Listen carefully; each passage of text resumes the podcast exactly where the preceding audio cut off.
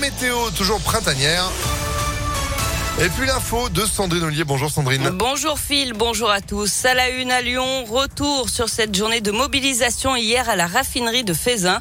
Plusieurs dizaines d'agriculteurs, de transporteurs et de particuliers ont bloqué le site du pétrolier Total Énergie avec des tracteurs et des camions pour réclamer la baisse des prix des carburants. Le mouvement avait commencé tôt hier matin, Colin Cotte. Le climat bon enfant au départ s'est tendu dans l'après-midi quand les représentants de la police et de la préfecture ont demandé d'évacuer le site. Donnez-nous ce qu'on veut et après on a autre chose à faire Ce que, chez je, nous. ce que je voulais vous expliquer, c'est les sommations. C'est pas parce que je fais des sommations que je fais usage automatiquement de la force. Exaspérés face à la hausse des prix des carburants et des matières premières, ces manifestants sont à bout. C'est même pas de la colère à un moment donné, c'est presque du dégoût. Honnêtement, moi j'ai 34 ans, j'ai des salariés à un moment donné, en fait je me demande si en fait je veux pas tout arrêter. Après une heure de négociation, le préfet de police finit par obtenir le départ des manifestants. La politique de la force et du blocage, ça n'amène rien.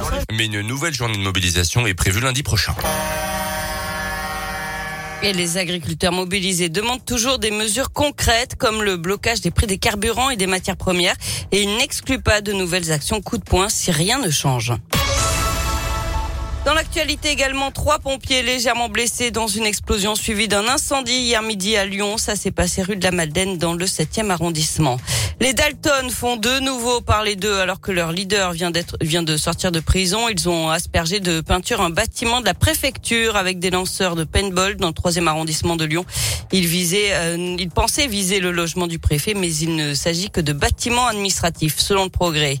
La mort d'Ivan Colonal, le militant indépendantiste corse, a succombé hier soir à ses blessures après avoir passé trois semaines dans le coma, condamné à la perpétuité pour l'assassinat du préfet Erignac. Il avait été violemment agressé début mars en prison par un co-détenu radicalisé.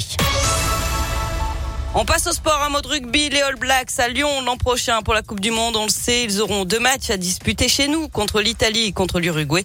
Mais les joueurs et leur staff devraient rester bien plus longtemps puisque selon le progrès, ils installeront leur camp de base à Lyon pendant un mois. Ils s'entraîneront sur les installations du Loup.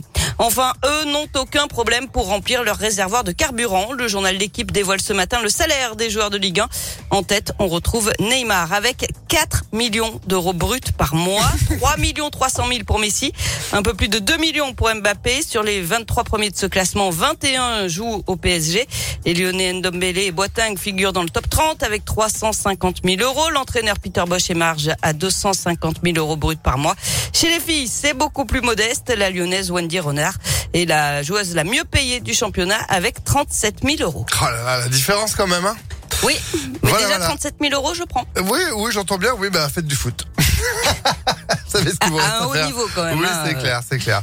Euh, c'est aux États-Unis qu'ils ont aligné les salaires euh, des féminines sur les hommes, je crois. Sur l'équipe nationale. C'est ça. Bon, bah nous, on en est loin. Merci Voilà. beaucoup, Sandrine. Vous êtes de retour à 7h. À tout à l'heure. Allez, l'info continue. ImpactFM.fr, 6h34. Météolion.net